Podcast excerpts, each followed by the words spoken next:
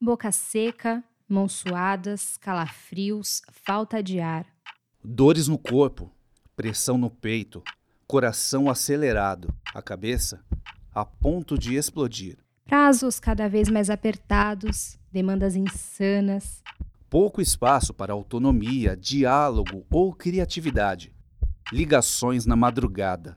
Dezenas de grupos de WhatsApp. Exaustão, sensação de submissão, permissividade, derrota. Apatia, medo, paralisia. Tela, Tela azul do Windows, Sistema, travado. Talvez você tenha passado por algo parecido, ou pelo menos convive com alguém que já esteve nesse lugar, mas provavelmente nem saiba disso. Eu sou Aline Nascimento. Eu sou Vitor Valêncio e esses são relatos reais e bastante comuns durante uma crise de ansiedade.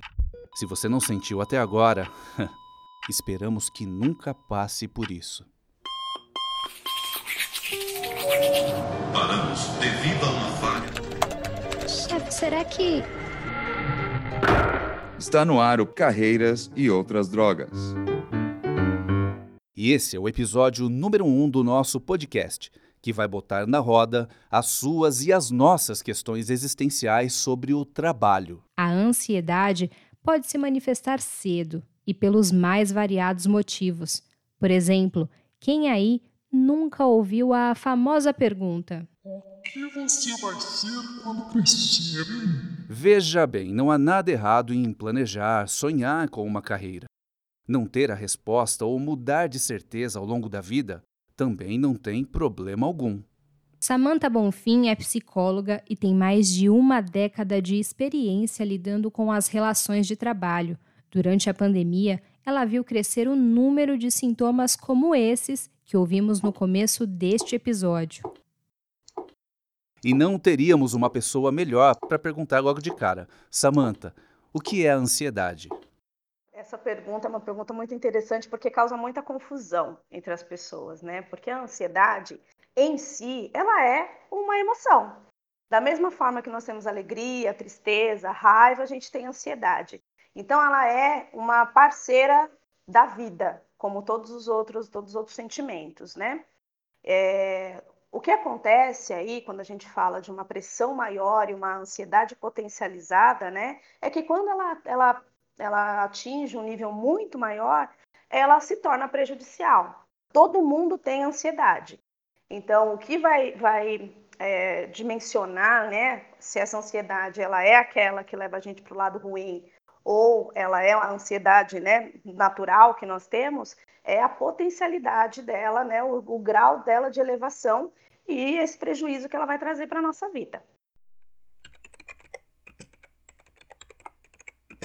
Segundo a Organização Mundial de Saúde, a ansiedade pode ser considerada uma epidemia mundial. Mais de 260 milhões de pessoas sofrem com ela em todo o planeta. 9% só aqui, no Brasil. Isso mesmo, somos mais de 18 milhões e 600 mil ansiosos. Sim, somos, porque os relatos que você ouviu no começo deste episódio são reais, experiências que eu E eu? vivenciamos ao longo de nossas vidas. Eu sempre convivi com ansiedade. Desde criança, mãos transpirando, excesso de preocupação, de cobrança, sempre fazendo mil coisas ao mesmo tempo. Hiperprodutividade que a gente até chega a confundir com um super trunfo, não é mesmo? Mas que no fundo pode ser uma armadilha gigantesca. É uma hiperprodutividade mesmo. Então, ela começa a dar todo o gás dela, toda a energia dela para aquele ambiente, deixando de lado o que antes para ela era, era prazeroso, né? Então, ela começa a deixar as relações sociais é, de fora, começa a, a, até as, as relações né, com a família acabam ficando um pouco diferentes por causa desse excesso do, do, de produtividade. Em mim, a ansiedade começou a se manifestar na adolescência. A aparência, a escolha da faculdade, as expectativas dos outros ou as que eu acreditava que os outros tinham em relação a mim. E aí ela vai por um, um outro ponto, né? que com esse, esse excesso, né, a pressão que ela sofre, ela começa a ter alguns sintomas, digamos assim. Então, uma irritabilidade muito grande, é, começa a ter um nível de ansiedade muito maior, acompanhado de insônia, né, acompanhado de alguns fatores que vão dando já sinais de que aquilo não está rolando bem. E aí, a partir daí, começa também a desenvolver já aquele processo de, de apatia, né? Nada tem graça, começa a ficar, é, tem um cansaço excessivo, ou querer dormir demais, ou não, não é, conseguir dormir, né? E aí parte para esse processo de exaustão. Ricardo tem 35 anos e é desenvolvedor de software na Irlanda desde 2018. Mas as questões com a ansiedade são bem mais antigas. Quando é que você se percebeu uma pessoa ansiosa? É, essa, essa pergunta, infelizmente, a resposta é mais tarde do que deveria. Eu, quando eu olho em perspectiva, eu vejo que a ansiedade me acompanhou durante toda a minha vida, só que ela era como o ar. Eu não reparava que ela estava lá. Então ela me atrapalhava numa série de situações e eu entendia que era simplesmente normal eu fui ter consciência da ansiedade há pouquíssimo tempo, digamos dois, no máximo três anos atrás. E foi assustador, porque você repara uma série de situações que, é, que a gente diz que é normal, mas não são normais. Ricardo, durante seus picos de ansiedade, as crises ou até mesmo entre elas, você sentiu questões corporais, sintomas físicos? Olha, Vitor, muito legal você ter perguntado isso, porque foram tantas reações físicas que me levavam a paranoias de que eu estava tendo um ataque cardíaco ou qualquer outra coisa, e aí eu ia no médico e o médico falava, é ansiedade. Eu lembro no Brasil eu sentia um bolo na garganta, né? Eu lembro no Brasil eu sentia o meu coração batendo forte. Daí eu fui no cardiologista, falou, é ansiedade. É, eu tenho um problema que ele foi gerado pela ansiedade, pelo que eu li a respeito dele. Posso posso estar sendo impreciso no que eu vou falar agora, mas do que eu pesquisei, é, eu ouço um zunido constante no ouvido já faz uns dois anos, né? E eu acredito que isso foi gerado pela ansiedade. Pode ser que não, né? Mas do, dos sintomas que eu vejo que geram esse zunido, um deles é a ansiedade, né? É, a, a, minha esposa também teve, teve crise de pânico, eu também tive crise de pânico, sabe? De achar que tem alguma coisa muito errada. A gente se tornou, infelizmente, mais paranoico, é, sem motivo nenhum, com portas, com barulhos. Então, é, é complicado, porque você já não sabe se o seu corpo ele está com um problema real ou se é simplesmente um reflexo da sua ansiedade, né? E isso gera mais ansiedade, infelizmente. Você pode estar se perguntando, mas se o podcast é sobre trabalho, por que estamos falando tanto da ansiedade? Porque quando relacionada ao ambiente profissional e ao se tornar crônica, incapacitante, ela recebe outro nome: burnout. Burnout nada mais é do que a exaustão. É aquele extremo que se chega e que é considerado né, é, o foco vindo do ambiente de trabalho. Então é quando realmente todas as forças estão aí desequilibradas, né? Quando a gente chega no momento, naquele ápice né, de, de, de cansaço, de fadiga, é a exaustão completa. A síndrome já foi incluída na Classificação Internacional de Doenças da OMS, a lista só entra em vigor em janeiro de 2022. O fato é que não existe certo ou errado na hora de encarar a ansiedade, mas reconhecer quando estamos sob os efeitos dela é o primeiro passo fundamental. Eu sinto culpa em muitas situações é, por questões que não foram definidas é, por ninguém, mas a gente acha que tem alguém lá observando a gente o tempo todo e cobrando a gente. O home office, o trabalho remoto, bagunçou as relações pessoais e, lógico, afetou o desempenho de muita gente. Você aí se identifica? A minha produtividade ela é menor trabalhando em casa, porque você não consegue manter o foco, a disciplina durante oito horas, estando no mesmo ambiente onde você acorda e dorme. Então, existem uma série de efeitos colaterais, mas eu também tenho que dizer que existem efeitos bons, né? Eu acho que todo mundo está gostando de trabalhar de pijama, por exemplo, pelo menos da, da cintura para baixo é muito bom não ter o deslocamento. Então, então tem suas vantagens, tem as suas desvantagens, e eu diria que as desvantagens são muito mais por as pessoas não estarem acostumadas com esse novo formato de trabalho, por a gente ter se acostumado durante toda a nossa carreira a trabalhar presencial, do que pelo formato em si. Porque todo formato ele vai trazer seus problemas, mas a gente aprende com o passar do tempo a lidar com eles. Totalmente, né? Assim, a gente tem que considerar é, que a mudança ela foi radical demais para todo mundo, né? É, toda mudança já é difícil por si só. Imagine uma mudança nesse, nesse grau, né? Que está todo mundo vivendo feliz e contente, saindo, se distraindo, né? Conseguindo criar de alguma maneira uma rotina, né? É, que a gente tinha também uma ideia que estava satisfatória, né? E aí, mas isso pode ser discutido também, né? considerando aí o grau de, de separações e, e, brigas né, que aconteceram, a gente pode entender que nem tudo estava tão perfeito antes. Então, acho que a pandemia ela veio para fazer a gente, para quem conseguiu né, ter essa, esse despertar aí, ela veio para mostrar essa, esse outro lado que antes a gente não parava para ver também. Mas, em contrapartida, teve, é, é, acabou despertando esse, também esse boom né, de, de dificuldades aí ligadas a vários transtornos, incluindo a ansiedade. Cenário que pode ser reflexo da pressão por resultados, desorganização, falta de comunicação, ou que, por outro lado, é rotulado erroneamente por muitas pessoas como um simples mimimi Ricardo, você teve alguma experiência, se viu em alguma situação de burnout, de achar que as coisas tinham saído do controle? Nossa, sim, infelizmente é, já aconteceu sim. Eu acho que foi o ponto principal para sair da, da empresa anterior. É, eu, eu, eu acredito que por conta da minha ansiedade, eu assumo cada vez mais e mais responsabilidades, né? E isso aconteceu muito na empresa anterior, né? Eu fui assumindo mais e mais responsabilidades, gerenciando mais pessoas, é, com uma dificuldade muito grande de delegar tarefas para outras pessoas. É, a cobrança que existia em cima de mim ela era cada vez maior, ao mesmo tempo que eu não me sentia feliz na empresa, então eu não conseguia corresponder a essa cobrança, ao mesmo tempo que eu queria, que eu estava procurando trabalho, então a minha atenção já não estava mais na empresa e chegou um momento é, muito baixo que já não estava resolvendo simplesmente análise. Eu tive que ir no psiquiatra e ele me recomendou alguma medicação.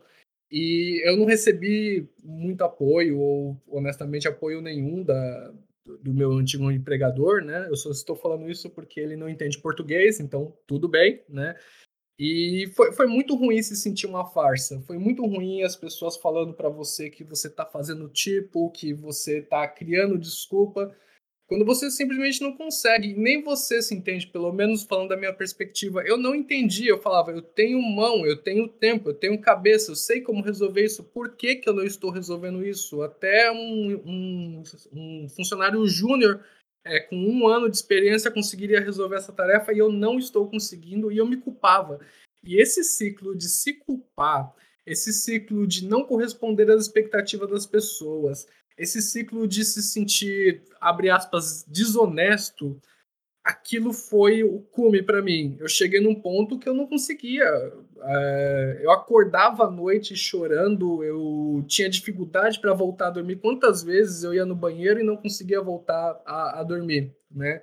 Aquilo foi muito, muito, muito terrível para mim eu sinto que existe um estigma muito grande, não só na empresa anterior, mas provavelmente na maior parte das empresas. Se você tem problemas mentais, você vai ser visto como o problemático, o criador de desculpas, o não confiável, e isso faz com que seja muito mais difícil a recuperação, porque é como se você não tivesse o direito de estar doente. Então, é, é complicada essa situação. Ricardo, eu queria deixar aqui um registro para o seu antigo empregador, é, falar que o Carreiras e Outras Drogas, ele vai ser disponibilizado na internet em inglês, espanhol, francês, italiano e mandarim.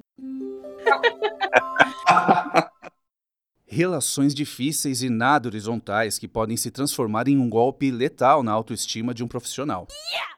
Mas a questão central aqui é uma só. É possível ter um ambiente de trabalho saudável? O que acontece é que é, a gente precisa observar muito bem qual é o espaço que a gente dá para que pessoas ou empresas impactem assim na nossa vida a ponto de nos fazer adoecer. Então essa atenção ela precisa estar tá muito, muito, muito em alerta, porque existem as empresas que vão sugar o seu espírito e acabar com a sua saúde mental. Mas também existe, né, o nós por outro lado, né, que vamos procurar as empresas, é, que precisamos entender que a gente pode escolher também, que a gente está numa posição também de selecionar sim. O mundo todo sofre com a pandemia, mas um dos setores que mais sentiu os impactos foi o mercado de trabalho. Só no trimestre setembro-novembro de 2020, 14 milhões de brasileiros foram registrados desempregados, a maior taxa desde o começo da série histórica da pesquisa nacional, que começou em 2012. Por outro lado, o Ministério da Economia divulgou no começo desse ano a criação de mais de 400 mil postos de trabalho com carteira assinada. Enfim, dados aí do governo. Empregados, desempregados, trabalhadores informais, uma coisa é certa: o assunto está em alta e afeta diretamente cada um de nós. Eu fico tentando puxar na memória, eu não consigo lembrar de um momento em que tinha emprego para todo mundo e que estava todo mundo muito feliz e uma relação fantástica né, é, acontecendo quando a gente fala de, de empregos. E não, gente, não, não vai ter. O que, o que vai fazer com que a gente consiga trabalhar ou não também é muito do, do nosso lado, é muito do que a gente está buscando, da forma como a gente vê as nossas relações, porque a relação de trabalho é igual a qualquer outra relação. Seria exagero fazer uma analogia dessa relação de trabalho desequilibrada a uma relação abusiva, uma relação tóxica? Na verdade, Samantha, o que eu quero te perguntar mesmo é se tem muita empresa boy lixo por aí.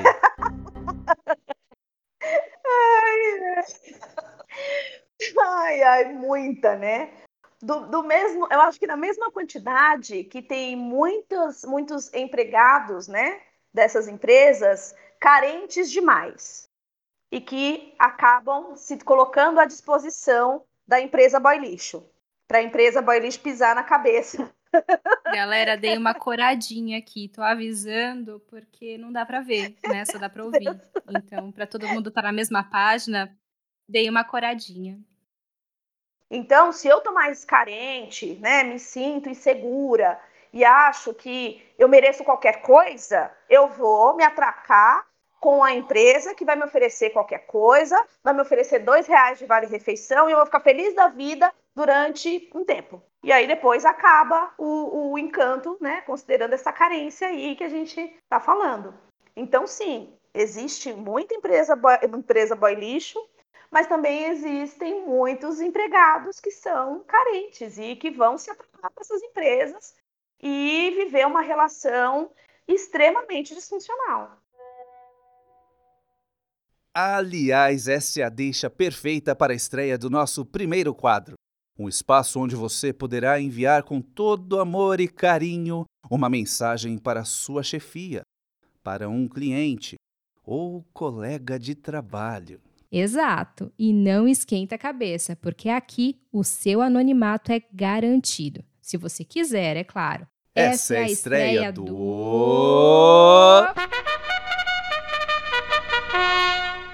Correio Deselegante.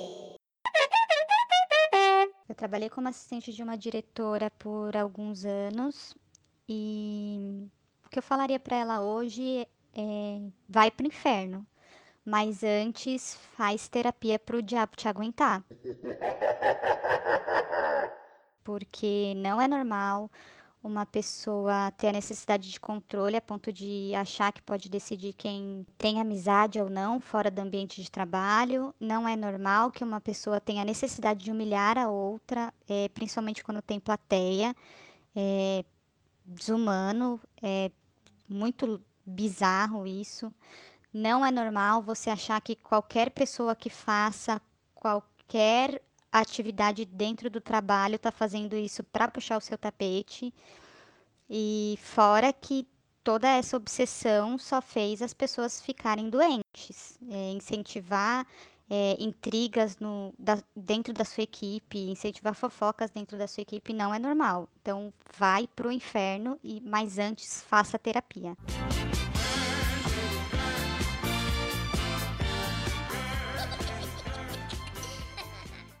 O assediador, ele é um aproveitador. Então ele ele é quase aquele animal selvagem que fica na espreita esperando, né, algum outro animal passar para dar o bote. A nossa análise ela tem que ser muito mais aprofundada sobre qual é o nosso sentimento e qual, como que nós nos, no, qual o prejuízo que essa relação traz estando nesse, nesse lugar. É, porque o assediador ele, ele utiliza desses meios né, para atingir é, essa pessoa.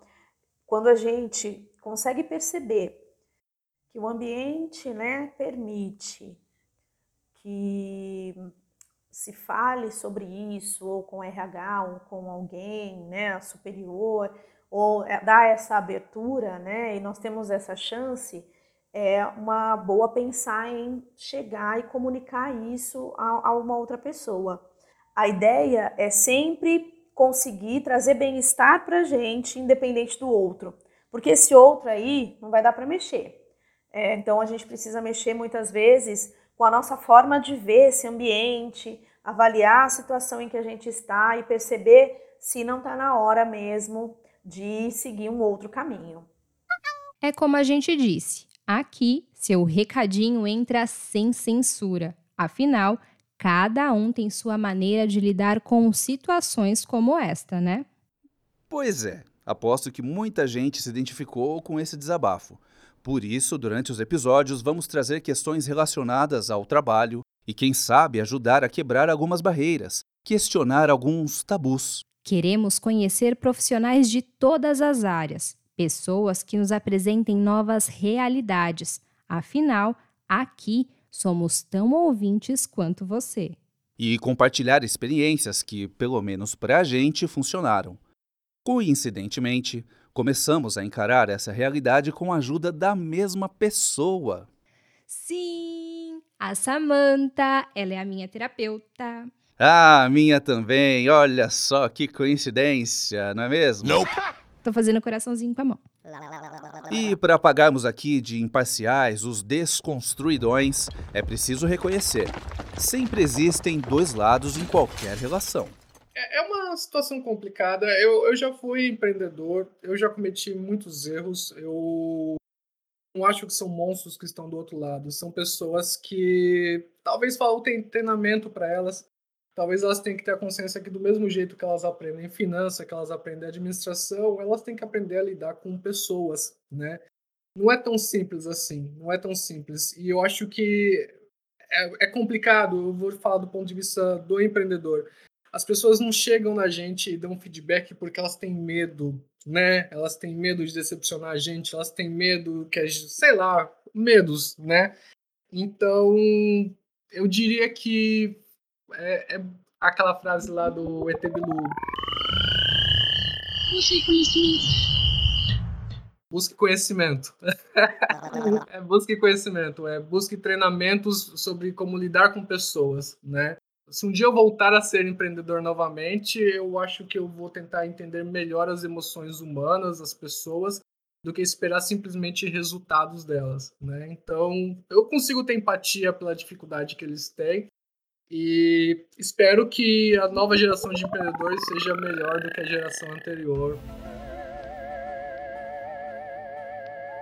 Anotou aí? Busque conhecimento, faça terapia e não trate sua saúde mental como um tabu. Não tenha vergonha, procure ajuda.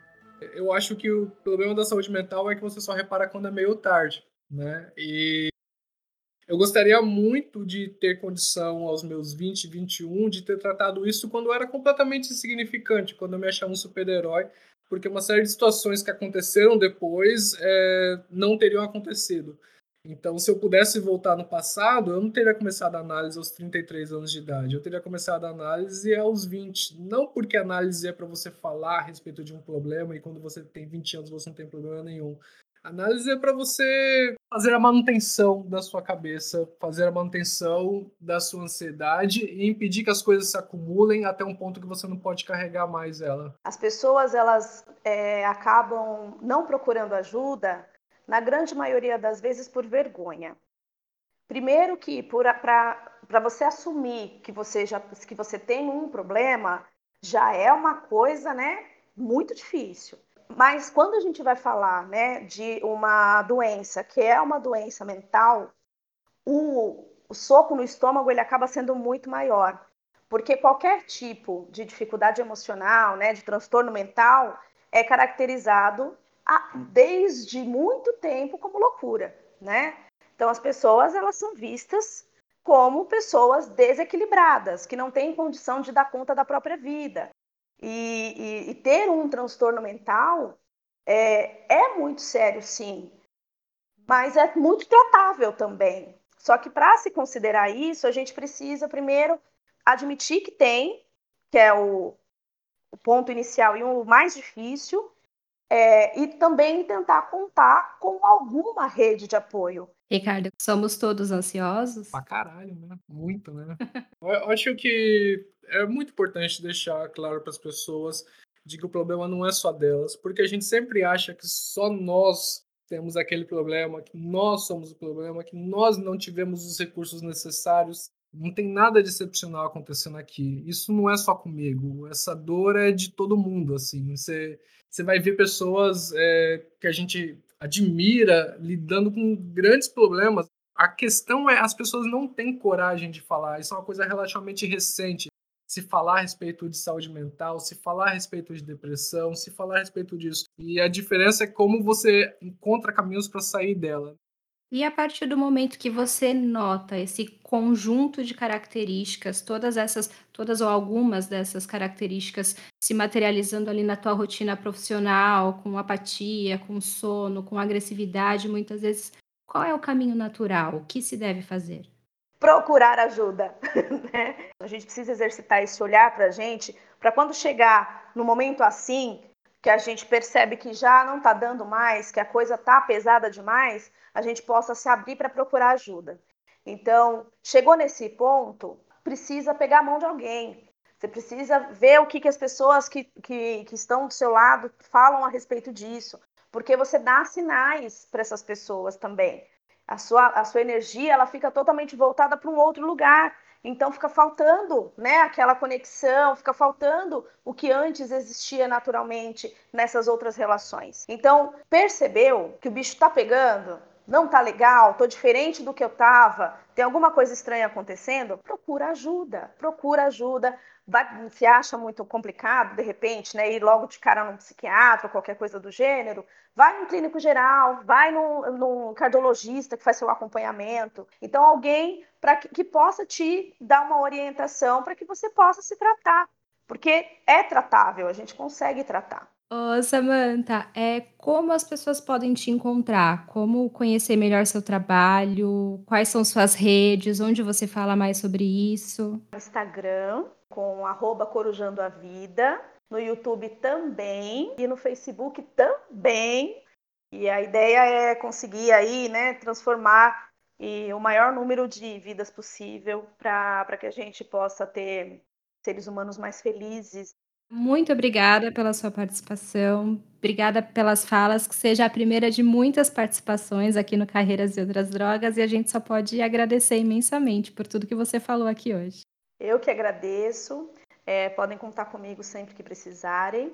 E só para finalizar, tem jeito da gente viver melhor com as nossas relações de trabalho, tem jeito da gente não sentir a, o sofrimento por estar trabalhando e poder regular a nossa vida. Então é só a gente prestar atenção na gente mesmo e procurar ajuda.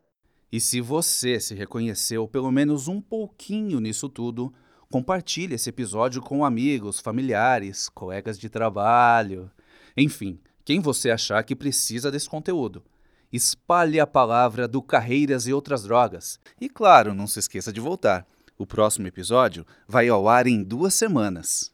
É isso mesmo, eu já tô aqui cheia de ansiedade. Enquanto isso, a gente pode manter contato pelas redes sociais. Então, que tal compartilhar? Basta encaminhar o seu áudio para o nosso Instagram, arroba Carreiras e Outras Drogas, ou para o nosso e-mail, carreiras.conteudoliquido.com. Mande sugestões de temas, profissões diferentonas e convidados sobre os quais você tenha curiosidade. Ah, e os recadinhos anônimos.